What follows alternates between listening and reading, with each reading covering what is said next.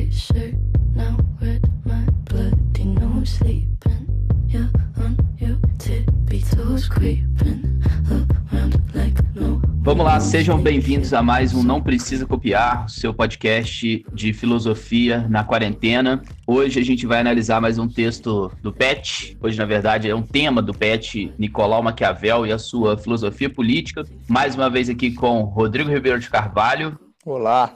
Cortar. E aí, Antes de entrar no tema, só lembrar vocês de seguir a gente nas redes sociais. N precisa copiar no Twitter e no Instagram e não precisa copiar no Facebook. Lá você consegue interagir com a gente, mandar sugestões, críticas, escutar, pegar os links do podcast, ver o que a gente publica lá também para divulgação do nosso material. É isso aí. Hoje no tema, o Pet trouxe pra gente Nicolau Maquiavel, um pensador revolucionário para filosofia política, autor do livro Príncipe, livro esse que eu emprestei minha cópia para o aluno Tauan do 2A e aproveitar aqui a oportunidade para cobrar o Tauan, para assim voltar a quarentena me devolver, que já deu tempo de ler tranquilamente. Um abraço, Tauan. E vamos lá, segue o barco aí, Rodrigo.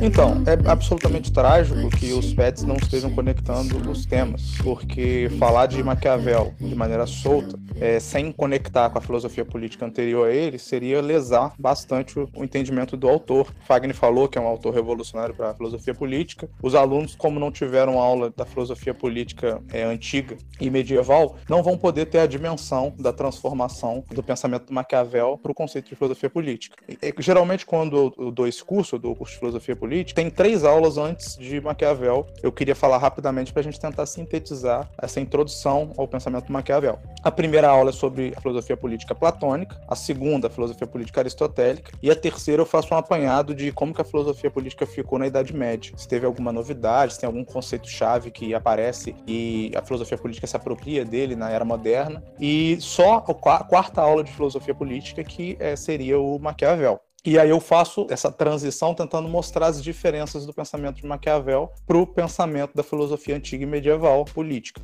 E qual é o, acho que a chave de leitura, pelo menos para esse primeiro momento de filosofia política, é o conceito de a concepção de que a filosofia política antiga e medieval, ela traz a ideia do que como deveria ser, como deveria se organizar a sociedade. Então, esses autores todos anteriores a Maquiavel, eles idealizaram, justamente a linha idealista, né? Idealizaram como deveria ser, formas diferentes da que, da que era. Eles não se preocupavam em descrever como é a sociedade, mas como ela tinha de ser, tinha de se tornar e por quais meios. Por exemplo, na filosofia política de Platão, na República, ele desenha um modelo educacional que vai ser a fundação de um novo tipo de sociedade, de um novo tipo de organização social. Em Aristóteles, a gente também tem essa concepção. E na filosofia medieval, com o cristianismo, a gente também tem a ideia de um outro reino, um reino de Deus, e como que você faz para merecê-lo ou para conquistá-lo. Então, todos esses autores vão por essa linha do como deveria ser. E tem um elemento essencial que vai ser também, dentro dessa concepção, que vai se distinguir de Maquiavel, que é a concepção de que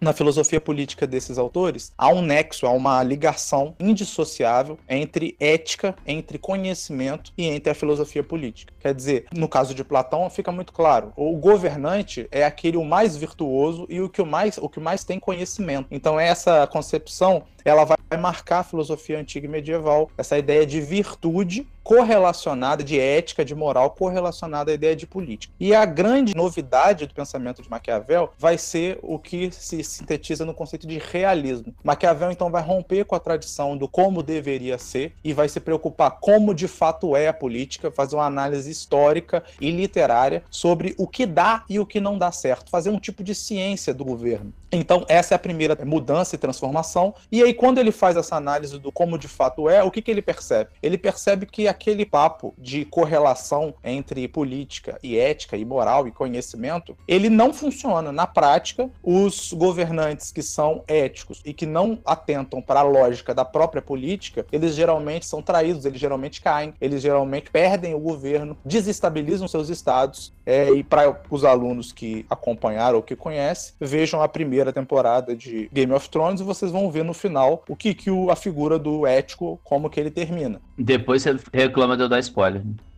Eu, spoiler, eu não dei spoiler. Eu falei não, pra não, eles não. verem que eu Ele termina benzão. Pela sua frase, a gente já pode concluir que ele termina benzão. Uhum. Justo, foi justo. Onde que eu estava. Então, o Maquiavel ele vai visitar a história dos estados, né? Não só da Europa, mas é, da Europa principalmente, e da literatura também. Vai trazer alguns elementos de literatura para mostrar justamente que o como deveria ser não funciona. Que é o como de fato é que importa. Quer dizer, o que, que o governante tem que fazer para se manter no poder. Para não permitir que o seu estado caia num regime de anarquia total, num regime de, de egoísmo total. Enfim, a, a, necessidade disso é muito parecido com o, a concepção de Hobbes, em certo sentido. Quer dizer, nós precisamos de um Estado nacional, nós precisamos de um governo funcionando para poder ficar num Estado de leis. Senão, o Estado de natureza vai imperar e o Estado de, de violência e de força vai ser a lógica das relações humanas. Então, o que, vocês precisam marcar e lembrar esse, essas duas cisões? A cisão do idealismo para o realismo, que é o como deveria ser para o como de fato é, e a outra cisão, que é do você olhar, você separar a lógica da política, falar, olha, a política funciona de uma maneira e a ética funciona de outra maneira. A política não se submete à ética essa concepção é totalmente distinta da que eu citei, medieval e antiga. Na medieval e antiga, ética e política estavam conectados. O governante tinha que ser virtuoso. E agora, no Maquiavel, o governante tem que ser virtuoso também. Só que o conceito de virtude política dele não tem nada a ver com aquele conceito de virtude ético que nós tínhamos na filosofia política antiga e medieval. É, como que a gente explica historicamente uma transição, uma mudança tão brusca no pensamento da filosofia política? Para a gente é, entender isso, a gente precisa entender o que estava acontecendo. Em outro episódio, eu já citei que eu não gosto muito dessas correlações históricas com o pensamento do autor, como se fosse um tipo de determinismo. Quer dizer, o cara só pensa o tempo dele. O Platão, acho que é, já é um exemplo que mostra o contrário. Pensou numa educação para mulheres, para filhos de escravos. O tempo dele não estava posto nada disso. E ele trouxe um, um pensamento totalmente novo a seu tempo. Mas no caso de Maquiavel, ajuda bastante a gente compreender. Ainda mais porque ele é um cara bastante empírico, né? bastante da análise do real, do concreto. Então, quem era Maquiavel, de fato? Ele era segundo secretário da República de Florença e fazia é, visitas diplomáticas, né? Viagens diplomáticas com as outras. Itália não existia enquanto um Estado nacional unificado, eram várias cidades-estado. Você tinha Florença, você tinha Pisa, você tinha Veneza, o que mais que tinha? Crusader King Milão. fala pra gente, Pedro? Milão. Milão, Roma, fala, Milão, Urbino. É, Exatamente. Bolonha. Então, cada cidade-estado tinha leis próprias, tinha um governante próprio, e elas disputavam, tinha uma disputa de poder entre elas. E aí, quando ele faz as viagens, ele percebe, ele nota que esses estados nacionais unificados tinham um exército nacional e tinha uma força nacional totalmente desproporcional com a força das cidades-estado da Itália, né? De Veneza, Pisa, essas que foram citadas aí. Quando ele nota isso, ele percebe que ou a Itália, a Península Italiana, se unifica num país nacional, ou então ele vai ser invadido e espilhado né, pela força dos outros estados nacionais. Então, toda a reflexão política e diplomática de Maquiavel está calcada neste fato empírico de que as cidades-estados italianas eram extremamente frágeis frente à força dos estados nacionais, Espanha e de França. Então esse é o ponto fundamental. Quando ele sai desse cargo que ele ocupava, ele escreve o Príncipe, tentando de alguma maneira, em parte alguns autores dizem que é para voltar ao cargo, né, para ter de novo essa posição, e em parte uma preocupação, me parece que correta, uma preocupação de que a Itália, a sobrevivência das cidades-estados italianas dependia da unificação. Então ele escreve o Príncipe como se fosse um manual de, de, filosofia política, um manual de melhor do que filosofia política, mas de ciência política, de prática política, e envia esse manual. Eu esqueci qual, como é que é o nome, Pedro, de quem, para quem ele acha que é o, a figura que vai do poder príncipe? unificar. É, exatamente. Ele o... dedica o príncipe Existia nessa época o Papa Alexandre VI, que era o Papa Borgia, e ele tinha um filho bastardo, que ele primeiro foi cardeal e depois ele foi receber um ducado do rei da França e uns territórios do pai dele ali no centro da Itália, e ele começou a conquistar umas cidades-estados ao redor, e ele tinha uma dinâmica de lidar com o poder que quando Maquiavel, como ele era diplomata de Florença, e Florença era uma das potências que estava ali em, em, não em guerra aberta, mas em tensão com essa figura do Cesare Ele é enviado para conhecer, para negociar com esse cara, e ele vê como esse cara lida com a lei, lida com os aliados, lida com os inimigos, lida com essas potências internacionais que estão de olho no território italiano, e a partir desse tempo que ele passa ali com esse, com esse sujeito e com, com as histórias que ele ouve da, das batalhas, das negociações, das rendições, dos aliados que traem, como ele lida com eles, ele vê essa figura do príncipe que vai conseguir, que talvez conseguiria unificar a Itália. Um sujeito que, ao mesmo tempo, usa a igreja, usa os poderes, usa os aliados, vira lealdade no povo, apesar de por trás fazer tramas e maquinações para desenrolar as coisas que ele precisa. É o Duque Valentino. Só que não, não é a ele que o Maquiavel dedicou, foi a outro. Não, ele dedicou a um Medici. Ele dedicou a um, um. Medici. Exatamente. Vocês viram, né, aluno? Eu perguntei ao Pedro a quem foi dedicado, ele deu uma aula sobre César Borgia. Não, é porque você esqueceu do mais importante. O, o livro foi dedicado ao Medici porque o Maquiavel trabalhava na Florença republicana. E aí, quando os Medici sobem ao poder de novo, que eles estavam no poder, foram retirados e subiram de novo. Eles meio que expulsam o Maquiavel. E o Maquiavel está tentando ganhar é, influência de novo com eles. É Só o que o livro de Médici. Oi? Lourenço, exatamente. O Lourenço II de Médici. Que é Só que esse, esse cara não serviu de inspiração para o conteúdo sim, político sim. do livro. A figura histórica que é, mostrou para Maquiavel a necessidade desse príncipe que joga com o que está ali no, no, na arena política foi o Cesare. Entendi. E esse cara é o cara que estava em posição de talvez ser aceito como unificador da Itália. Sim. Correto? O Maquiavel diz que a única coisa que ele fez de errado foi o modo como ele lidou com a sucessão papal. Ele precisava muito do poder do Papa, que era o pai dele. E aí, quando o pai dele morre, ele consegue eleger um outro Papa, mas aí esse Papa morre muito rápido. E na, nessa sucessão papal, ele acabou perdendo o apoio do papado e aí o poder dele desmoronou. Mas fora isso, o Maquiavel via assim, a prática política dele não como correta, mas é que com certeza se ele tivesse condições ele conseguiria unificar a Itália. Perfeito. Então, a síntese é exatamente essa. Ponto 1, um, realismo político. O que de fato é a política, quais são suas regras, o que funciona, o que, que um, um governante faz que derruba ele do governo, o que, que ele faz que faz ele permanecer no governo. Transição e de separação com concepção antiga, idealista de que como deveria ser. É, segundo elemento, o elemento é, histórico de uma condição que a Itália estava desfavorável, que necessitava de uma unificação. E essa unificação ia vir com o uso da força força de exército nacional para se contrapor à França e à Espanha. Não ia vir com diplomacia, porque diplomacia estava acontecendo, mas mesmo assim, ela, como ela não tinha força militar para se impor, para ter soberania, ela não, não funcionava. Você precisava desse primeiro momento, que é o momento do príncipe, o momento do unificador, que de alguma maneira cria o Estado Nacional italiano. É, e o outro elemento, e o outro elemento é o método, né? O método idealista, ele não olha para o mundo, ele não analisa caso. E o método realista do Maquiavel, ele vai justamente se debruçar em cima da história da política. É só um, um exemplo, porque eu acho muito bom. Fundação de Roma, Rômulo, né, que é o cara que fundou, ele mata o próprio irmão para fundar Roma. Por quê? Porque ele imaginava que se tivesse Roma dois governantes, se fosse ela ratificada nos dois irmãos, ela se estaria frágil. E aí com isso, essa perspectiva de Maquiavel vê em Rômulo a figura desse estadista necessário para a unificação. Quer dizer, o cara com uma inteligência política que nota, do ponto de vista moral, é totalmente execrável matar o próprio irmão, ainda mais para ter poder. Só que o ponto de vista de Maquiavel é que ele não matou para ter poder, ele matou pela sobrevivência e pela é, longevidade de Roma. Então, ele estaria autorizado por uma ética que não é a ética, mas que é uma lógica da política a fazer tal ato. Então, acho que é isso a introdução a Maquiavel.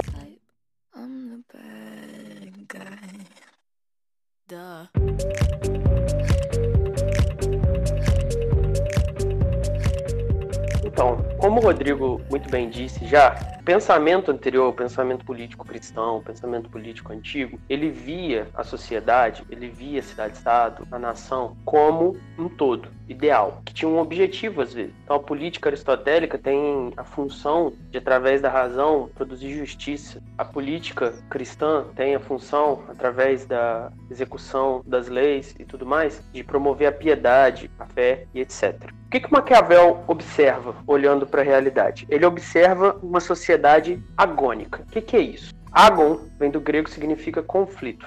ele observa a sociedade dividida em três grupos, basicamente. No, em essência, dois grupos: os poderosos e os oprimidos. Entre os poderosos, você tem dois tipos. Você tem aqueles que têm o poder e que têm como objetivo manter o seu poder, e você tem aqueles que não têm o poder, mas o desejam. Então, eles têm como objetivo conquistar o poder.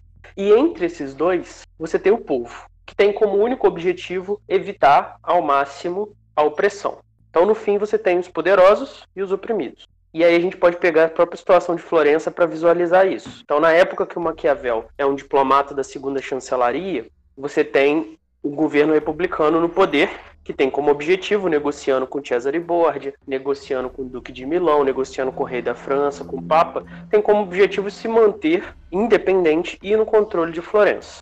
Do outro lado, você tem os Medici, que foram apiados do poder pelo rei da França, e eles têm dinheiro, eles têm como contratar mercenários, eles têm alguma forma de manifestar o seu poder, só que eles não estão no poder que eles desejam, então eles têm, estão tentando conquistar um principado para si, um território para si. E entre a disputa dos Medici e do governo republicano, você tem o povo de Florença e das cidades que Florença domina, que vão ter que pagar impostos, vão ter que ser chamados para guerra, vão ter que trabalhar para esse pessoal, e eles estão ali dentro dessa dinâmica. Então, cada membro desse grupo que forma Florença tem um objetivo. E essa constante disputa é o que marca a formação da sociedade. Não é um todo organizado. É um corpo completamente dividido, cheio de partes que estão lutando entre si. É um constante conflito, por isso é uma realidade agônica. Porque a todo momento você não tem exatamente paz. Você tem sempre alguém disputando alguma coisa com outro alguém.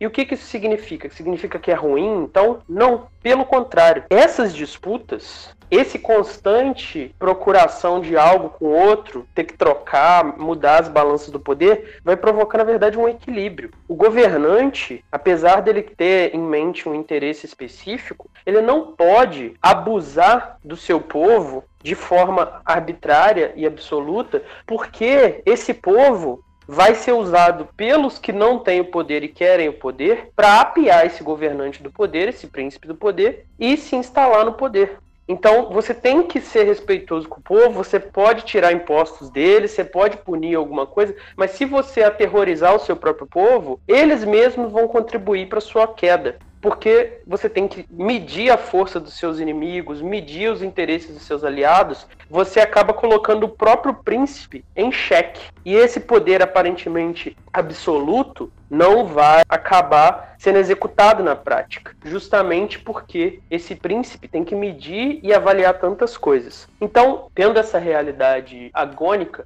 qual é o objetivo do príncipe? Qual é o objetivo do político? O objetivo do político é, se ele não tem conquistar e se ele tem manter o seu poder. Mas o que, é o seu poder? Poder é a capacidade de executar a sua vontade. Então é a capacidade que um líder tem de passar uma lei e ver essa lei ser cumprida. Então aqui na cidade de Além o prefeito passou um decreto decretando lockdown. Então você não pode sair de casa a não ser que seja para ir no médico, comprar comida ou fazer uma operação bancária que a presença seja necessária. Se você andar pelas ruas de Além Paraíba, como eu consigo ver aqui da varanda, eu não preciso andar nas ruas. Mas se você andar, você vai ver que tá todo mundo na rua, caminhando, andando de bicicleta. A lei não foi cumprida. Então, politicamente, o prefeito não está trabalhando direito do ponto de vista do Maquiavel, porque a vontade dele não está sendo cumprida. Então, o poder é a capacidade de fazer essa vontade ser cumprida. Quando você abusa desse poder, você pode gerar ressentimento, você pode gerar inimigos. Por isso que você tem que costurar o seu uso do seu poder a partir de aliados, a partir da medição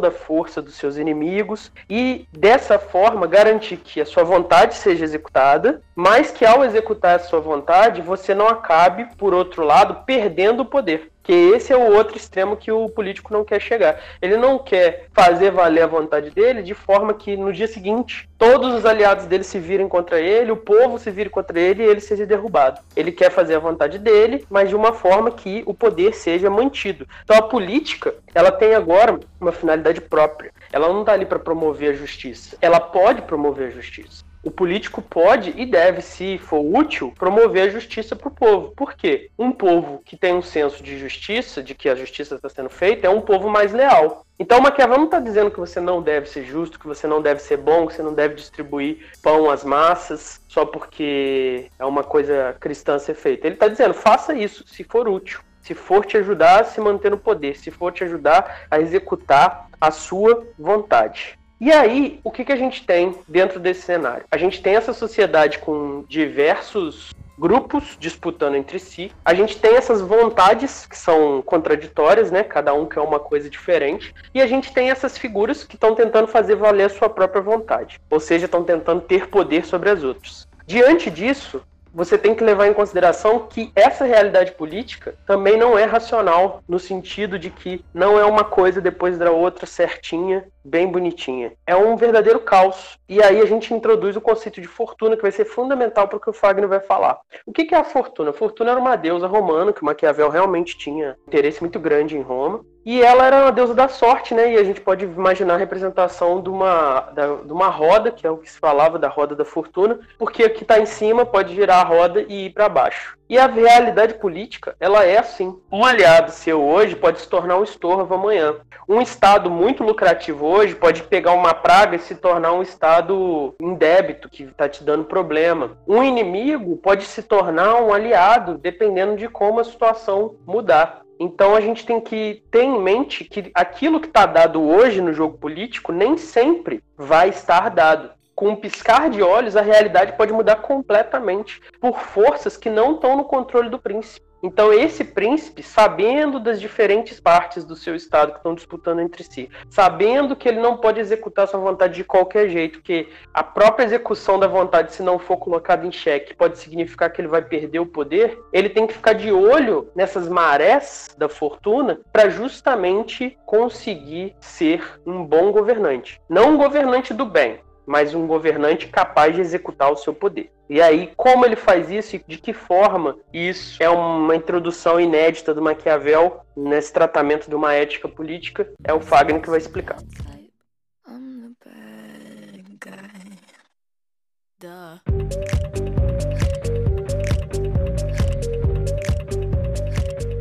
vamos lá. Uma das coisas mais importantes para essa manutenção do poder pro, pro Maquiavel é o governante, no caso que ele escreve do príncipe, mas isso vale para qualquer governante, para qualquer político, é ele ter consciência de quem ele está governando. Ele precisa saber, conhecer bem as pessoas que ele está governando. E para isso é essencial a distinção que o Maquiavel faz, a definição do que, que é o homem para ele. O homem naturalmente ele é um ser ingrato, ele não manifesta gratidão, você pode ajudar ele o quanto for, e ele não vai se lembrar disso em outro momento. Ele é falso, ele finge ter coisas que ele não tem, ele finge ter sentimentos positivos por você que ele não tem, ele finge odiar pessoas que ele não odeia, ele joga de acordo com, a, com o seu interesse sempre. Ele é um ser instável, ele pode estar muito bem num dia e muito mal no outro, ele pode estar um completo aliado seu em um dia e se tornar o seu pior inimigo no outro. Ele é um ser covarde, sempre que está correndo o risco dele perder algo que é muito valioso para ele, ele vai evitar fazer aquilo, ele não vai ter valores morais que vão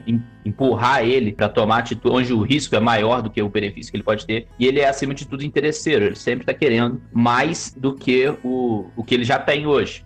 Isso faz com que o ser humano deseje tudo, mas que ao mesmo tempo ele não tenha capacidade para conseguir tudo. Então, só alguns seres humanos vão, os mais competentes, vão ter capacidade para conseguir a boa parte das coisas que ele deseja. E o governante tem que ter ciência, ele tem que saber que o povo que ele está governando, cada pessoa que ele está governando, que até os aliados e os inimigos dele, são movidos por essa mesma natureza. Ele também é movido por essa mesma natureza. E o que o Maquiavel faz é tentar estabelecer algum parâmetro, alguma diretriz diretriz para que o governante tenha, sabendo disso, ele possa jogar bem o jogo para poder governar melhor. Uma das principais ferramentas que o governante tem para conter essa natureza humana, que não é uma natureza pacífica, ordeira, amorosa, é a lei. A lei é uma ferramenta da própria natureza humana para conter esses impulsos. Porque se todo mundo ficar dando vazão a esses impulsos naturais do ser humano, a essa ingratidão, a esse interesse irrefreado, a essa covardia, a essa instabilidade, a falsidade, a sociedade não vai andar. E uma ferramenta para a sociedade andar é todo mundo chegar e fazer um acordo, falar, olha, não vamos ser conforme a nossa natureza, em alguns casos específicos, para a gente poder viver em sociedade. Só que a lei nem sempre funciona. Às vezes o impulso natural do ser humano em fazer a maldade, em conseguir tudo que ele quer, é tão forte que a lei sozinha não dá conta. E o governante ele tem que ter ciência que quando a lei não dá conta, ele tem a obrigação, o direito de usar a força, de reprimir violentamente quem não usa a lei. Como isso se manifesta? Pode ser na prisão à força né, de alguém que subverteu a lei, que não cumpriu a lei, ou pode ser na repressão violenta de protestos, pode ser na tensão de informações por meio da tortura. E usar a força, ela tem, tem vários significados. Não é só é, a polícia que é um braço do Estado, mas usar força em qualquer sentido. Você pode usar força para a sua força econômica, por exemplo, para impor um bloqueio num, num, outro país e ninguém comprar ou vender nada desse país, deixando ele na pobreza. Isso é também usar a força. Tá? Eu acho que o ponto central é quando você está usando a polícia, você está usando o meio legal do uso da força, né? o meio legítimo. E aqui o ponto é que quando a lei não é suficiente, você vai usar a força no seu,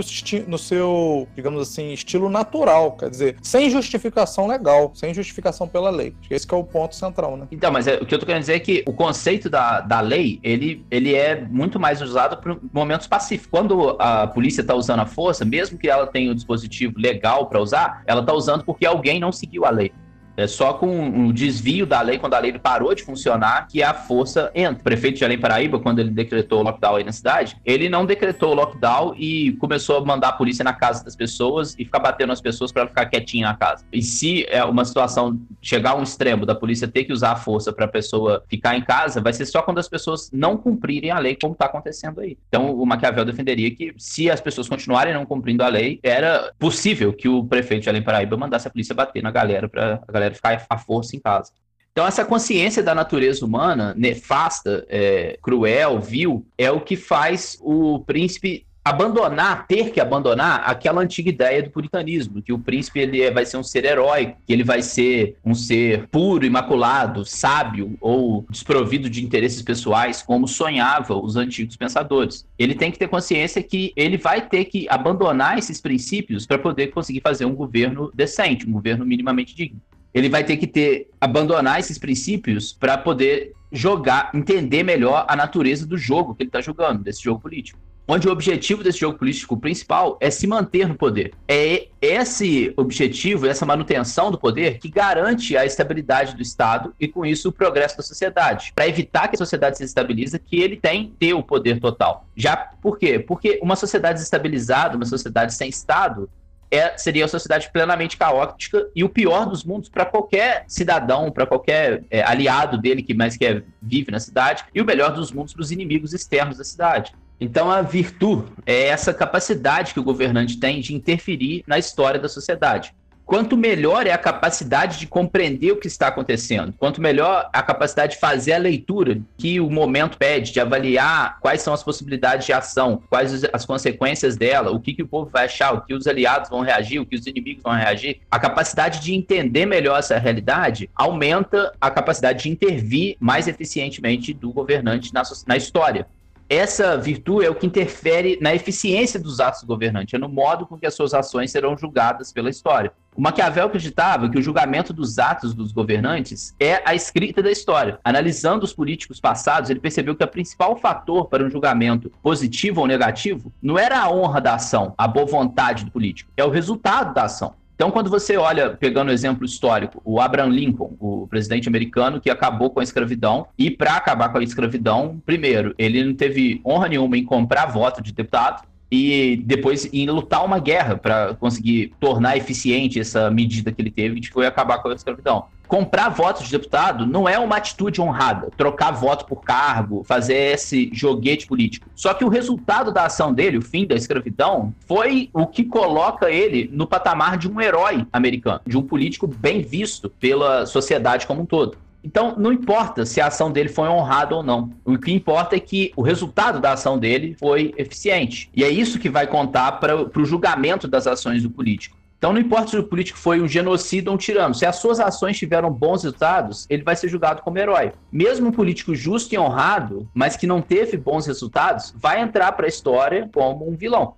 Por isso, a moralidade do político não deve ser a mesma moralidade da população, porque esse princípio do, do resultado da ação, que vai ser o, o fator mais importante para o julgamento da pessoa, não é aplicado nas ações das pessoas comuns. A bondade de um ato político não está no ato em si, mas no resultado que ela produz. Assim, o resultado é mais importante para o político. O resultado é a finalidade, ele é o produto final de uma ação do governante. A ação, a atitude, é um meio usado para alcançar esse fim. Por isso que a gente diz que para o Maquiavel, os fins justificam os meios. Só que essa regra de comportamento é diferente da regra de comportamento da vida comum do não político, do, da pessoa, do povo. É, essa frase não é de Maquiavel, eu ia até falar disso, né? Essa frase ela é usada para uhum. sintetizar o pensamento de Maquiavel. Então essa regra do comportamento é diferente da regra do comportamento da vida comum, do não político. O julgamento dos atos do cidadão comum leva sim em consideração os meios utilizados para obter os resultados. A gente não, não vai aceitar que alguém mate uma pessoa que ele não gosta para poder mudar o patamar de riqueza dele. Mas a gente aceita que um governante mate um inimigo em uma guerra ou em uma ação direta ou uma ação de inteligência para que o Estado mude o seu patamar de riqueza. A gente tem exemplos aí, por exemplo, do, dos Estados Unidos. O, se um presidente americano matar pessoalmente alguém, mandar matar alguém, isso não vai ser visto pela sociedade como algo aceitável. Se ele fizer isso para ele poder ganhar dinheiro pessoalmente. Se um cidadão americano matar alguém para ficar mais rico, isso também não vai ser visto com bons olhos. Mas quando o Estado americano invade um país para tomar petróleo, para o Estado americano ganhar mais dinheiro, isso é aceitável para o cidadão americano comum. Então é um exemplo de uma ação onde os fins justificam os meios, quando a gente está falando do Estado. Mas quando a gente está falando da pessoa comum, isso não é. Os fins não justificam os meios. É o, o ponto da ética privada e da ética pública, né? De uma, de uma política privada e uma ética pública. Quer dizer, Maquiavel não está dizendo para o sujeito comum não ter ética. Não é esse o ponto. Ou o sujeito comum não seguir a lei. Mas na lógica dos Estados, na lógica da política, talvez tenha momentos onde seja necessário romper a lei, né? usar a força. Então, isso que o Rodrigo falou, que gera duas moralidades diferentes diferentes. A primeira é o conjunto de regras que estipula o certo e errado para as ações pessoais. Quando a minha ação é para alcançar o interesse pessoal, ela é julgada pela moralidade privada. Esse é conjunto de regras, onde os fins não justificam os meios. E a segunda moralidade é o critério para julgamento das ações que buscam o interesse coletivo, as ações dos políticos, dos governantes. Essas devem ser julgadas pela sua finalidade, pelo seu objetivo, pelo seu resultado, e não deve levar em consideração os meios utilizados para se alcançar esse resultado da ação. Essa é a moral pública. Assim, não é verdade que um político maquiavélico pode tudo. Uma vez que a sua ação visa o bem público, ela não deve levar em consideração os meios. Mas quando ela visa o bem particular, ela vai ser julgada levando em consideração os meios. Foi aquele exemplo que eu dei lá do presidente americano. Se ele é, mata alguém para poder ganhar dinheiro pessoalmente, com isso aumentar sua fortuna pessoal, ele vai ser um assassino. Se o Estado americano invade um país e começa uma guerra, ou mata uma pessoa pontualmente, ou mata um espião, qualquer coisa assim, para poder aumentar o nível de riqueza do país como um todo, ele não vai ser julgado como assassino. Isso aí é o próprio dever do Estado.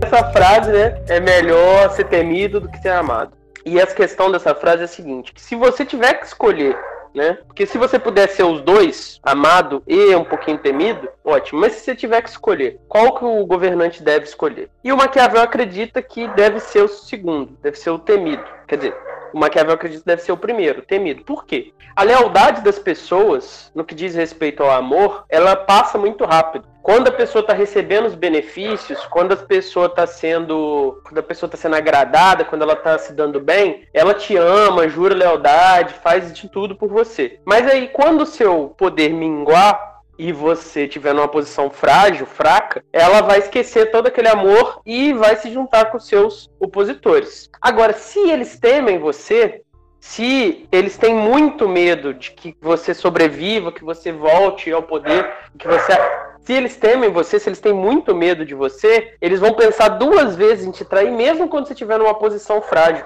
Porque eles sempre vão ter aquele, aquele receiozinho falar assim: hum, será que vai dar certo isso? Será que vai dar bom isso? Talvez ele volte cabe comigo. Então, o amor, ele passa muito fácil. Assim que as pessoas começam a passar fome, assim que as pessoas começam a ter o imposto aumentado, esse amor passa num instantinho. O cara esquece completamente aquela lealdade toda que ele jurou. Agora o medo não, o medo fica, mesmo na situação ruim. É, eu acho que essa frase emblemática do Maquiavel, ela também é uma frase que ajuda a explicar não só as relações políticas, mas também as relações interpessoais. Você ter um, um cada grupo de amigos, em cada micro sociedade que você faz parte, cada sala de aula, a gente tem aquelas pessoas que lideram, aquelas pessoas que formam a opinião, os alunos que são mais influentes, os familiares que são mais influentes, o amigo que, é, que acaba onde as vontades dele vão permanecer mais. E essa, essa frase ajuda a explicar até esses micro contextos. Quando você tem uma pessoa que lidera pela amizade, que, que lidera pelo amor, ela tenta convencer os outros, ela tenta mostrar para os outros que o caminho dela é o caminho certo. Mas se você tem alguém que lidera pelo medo, você tem, sei lá, o pai que lidera a família pelo medo que os filhos e a esposa têm dele, ou você tem o aluno que lidera a classe pelo medo que os outros alunos têm de ser zoado por ele, de ser agredido por ele. Essa liderança desses, dessas pessoas que é feita pelo medo, ela, embora seja um ambiente pior para você viver, é um ambiente onde a vontade do líder vai ser muito mais manifestada, vai ser muito mais concreta concretizada do que uh, o ambiente que, onde a vontade do líder é exercida pelo amor, porque as pessoas amam o líder, embora seja um lugar melhor de se viver, do, onde a virtude do líder temido vai ser sempre mais respeitada do que a, a virtude do líder amado sobre essas microações, eu, eu sempre passo uma atividade com a aula de Maquiavel que eu julgo interessante, é, eu acho legal a gente pensar nessas micro também. Eu passo, peço para eles assistirem o Alto da Compadecido, magnífico filme nacional, e analisar virtude e fortuna, né, os dois conceitos na, na série. Quer dizer, quando que acontecem eventos que você não controla? Por exemplo, logo no início morre o cachorro, né? O cachorro ou gato, agora eu não me lembro, acho que era o cachorro da. Cachorro. É o cachorro, né? Da uhum. mulher do padeiro. E aí ela, ela, de alguma maneira, ela manda o João Grilo tentar resolver o problema. E o João Grilo, diante dessa adversidade, vai ter que bolar uma estratégia, vai ter que ter a virtude de conseguir que o padre enterre em latim o cachorro. Enfim, esse, esse filme, ele tem vários momentos onde a virtude e a fortuna estão conectados. Onde a fortuna acontece e o personagem não consegue reagir e se dá mal, ou consegue ter a virtude de pensar uma estratégia. Né? João Grilo é o rei da estratégia, às vezes ele se dá mal também, mas na maioria das vezes ele é o rei da estratégia estratégia, o rei da virtude, é como se fosse um príncipe sem principado, sem reino, né? E eu acho interessante porque isso serve é, para nossa vida prática, né? É, a gente não controla de fato os, as adversidades, os obstáculos que aparecem diante de nós. O que a gente controla, ou que pelo menos a gente pode tentar controlar, é a capacidade que a gente tem de reagir a eles. Então, Maquiavel é muito útil nesse sentido. Legal, Rodrigo. O cachorro então morre da, no filme? Oi? O cachorro morre no filme? Morre. Ah, spoiler de novo, hein, Rodrigo? É essencial também. Então agora só, só falta falar de uma coisa, né? Hum, qual? Discurso sobre a primeira década de Tito Livre, outro livro de Maquiavel. Ah, esse é o né? próximo tópico aqui pra gente começar. Só falta falar disso.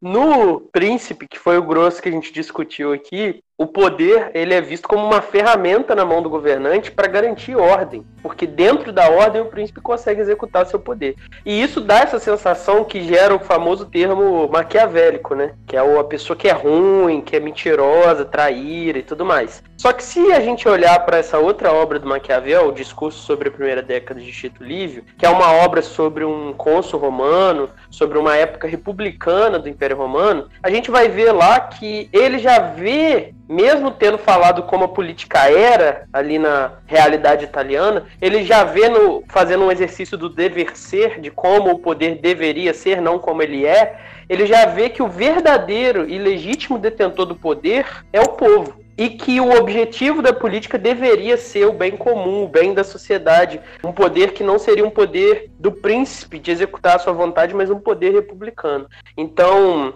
não não acham que o Maquiavel aprova isso aí. Ele simplesmente está enxergando o spoiler que o Rodrigo contou, né? Que é. A necessidade disso, né? É, o cara que é bom, o cara que é correto, ele vai ser esmagado se ele tiver num ninho de serpentes pelas serpentes. Então, não adianta viver esse poder republicano, né? Se você tem fortes poderes disputando ali pelo controle do seu território.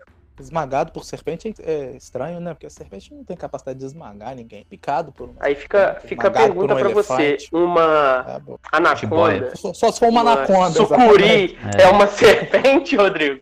E se for, é. eu acho que dá. É, então vamos ao Google. É uma boa discussão. Sucuri. Vamos ver se é definido como serpente. Não precisa, cara. É só você lembrar o, o, Ekans do Pokémon tem um golpe que chama esmagamento. Batido Olha aí, pô, argumento melhor que esse, não há. Não tem, realmente. I'm the bad guy. Duh.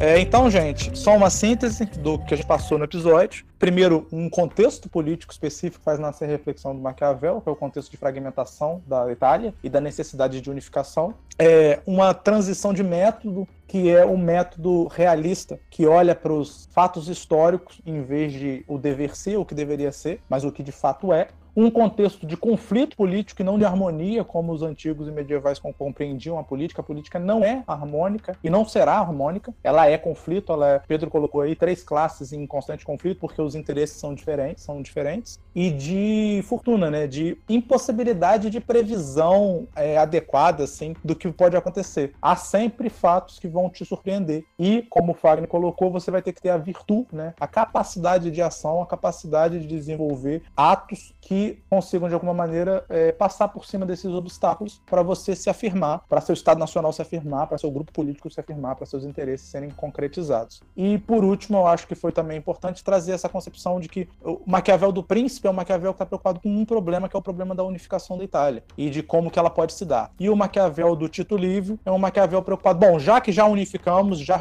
já resolvemos esse problema, nós deveríamos ter um modelo político onde o povo tem participação, onde o povo tem centralidade, e não uma concentração demasiada na mão de um governante. Acho que essa é a síntese do nosso episódio. Indicações, gente. Indicações. indicações. Papa Star Galáctica. Dessa vez é sério. Para vocês visualizarem isso, tem vários é episódios, vários episódios muito bons, mas eu vou falar aqui da eleição, da reeleição da Laura Roslin. A Laura Roslin e o Adama estavam fazendo o processo de eleição, né, para reeleger a Laura Roslin contra o Gaius Balta, e a Laura, o que que ela faz? Ela frauda a eleição, né? Ô Pedro, um pouquinho mais baixo que tá estourando. Ah, Quando ele fala de Battlestar Galáctica, a gente tem que é. editar pra eu caralho. Né? Empolgado, né? empolgação empolgado. É. O Adama descobre que a Laura tá fraudando a eleição e ele vai parar o processo de fraude. Então ele vai usar a ética pessoal dele, né, de honra, de sinceridade, para impedir essa fraude de acontecer. Só que quais são as consequências disso? As consequências disso são que um governante corrupto, fraco, covarde é eleito. Esse governante, influenciado por agentes Cylons infiltrados na mente dele, acaba botando a raça humana num planeta onde eles ficam expostos a partir de, um, de uma detonação é, feita por uma desses agentes infiltrados, eles ficam expostos a um ataque e a dominação do Cylon. Então, se o Adama tivesse pego a honra dele, dobrado bonitinho, guardado dentro do bolso e feito vista grossa para fraude na eleição, a Laura teria sido reeleita e a raça humana não teria sido pega pelos Cylons com a calça riada e a bunda de fora. Só que como o Adama decidiu usar a virtude pessoal dele na política, isso acabou gerando consequências terríveis. E esse é só mais um exemplo dos vários que Battlestar Galáctica tem a oferecer de virtude, fortuna e ethos político entrando em conflito. Se a morte do cachorro for, for spoiler, essa o Pedro praticamente leu o roteiro do, do Battlestar Galáctica. Do, do, da temporada inteira. Da temporada inteira. Não, Fagner, você tá é. tá atacando o homem errado. Eu não tenho problema nenhum com spoiler. Quem tem problema com spoiler aí é o Rodrigo R. de Carvalho. É, sobre uma indicação boa que eu não sei se é, é ético indicar pela pornografia da série é os Borges, né, Pedro? Que conta exatamente o momento que, de Maquiavel, né? Sim, mas é pornografia pra caramba a série. Tem que esperar, vocês esperem dois anos aí para poder ver. Acho melhor os alunos esperar mais dois aninhos, que eles fazem 18 e aí assistem. Com certeza vai acontecer isso. Eu queria indicar House of Cards, as primeiras três temporadas é recheada de exemplos onde se joga com essa definição de fortuna e virtude e com, e, e com a, aquela máxima dos fins justificarem os meios, do uso da moral privada para julgamentos, para ações públicas e assim, consecutivamente. É uma série maravilhosa até a terceira temporada, depois ficando ruim. Eu também queria indicar um jogo de videogame, pela primeira vez a gente vai indicar um jogo de videogame, Assassin's Creed 2. Se passa na época da Florença do Maquiavel. Então o Maquiavel tá lá como personagem e as tramas políticas que envolvem a história pessoal do Maquiavel são transformadas em tramas políticas e sociedades secretas. Então, não é um documento histórico, né? Mas dá para você contextualizar, conversar com o seu personagem com Maquiavel, essas coisas. Tranquilo. Acho que é isso, né? Grande abraço, meus amigos. Bom domingo para vocês. Boa semana pra aí pros alunos. E adeus. Um abração a todos, valeu, até mais. Adeus.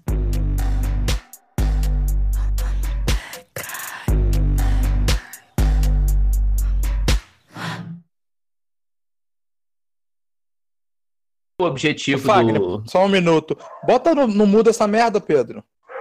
Quê? Bota no mudo seu Seu cachorro microfone. O latindo. cachorro tá enlouquecido, você não tá percebendo. É só tirar do meu microfone, é. Mas o Fagner tá falando, pensando essa porra desse cara latido aí. Eu não tô nem entendendo o que ele tá falando. Que, que isso, cara? Que Deixa essa merda no, no que é mudo. esse? Ontem eu tive Ué, que ouvir o cachorro do Fagner latir 12 horas. Aí agora o meu cachorro tá latindo, não pode. Palhaçada Não é pode. Não O podia. meu exemplo Fagner, da Lula. Dilma não pode. O do Não, Fagner do Bolsonaro pode. Eu fiquei- O cachorro do Fagner pode, o meu não pode. Eu fiquei junto com Palhaçada você. isso, eu tô sendo Bloqueamos o exemplo. Ô, choradeira, você, você bloqueou meu exemplo do Bolsonaro. Pois é, Pois tá é, dando então. exemplozinho de, de Além Paraíba. E o. e o cachorro tá bloqueado também, ó. Apaguei da edição, agora tu apaga aí. Tá, beleza. Vamos lá? Então, a, a- essa para poder tosse do manter Fagner, o. Você não denuncia, não, né? Só meu cachorro. A tosse do Fagner não tem como botar no mudo enquanto ele fala. O seu cachorro tem, porque você não tá falando, filho da puta. Caralho, eu tive que tirar cachorro do Fagner, tosse do Fagner o tempo todo no programa de ontem e o cara tá aí reclamando do meu cachorro latindo lá na puta que pariu. Fora. Fala aí, Pedro.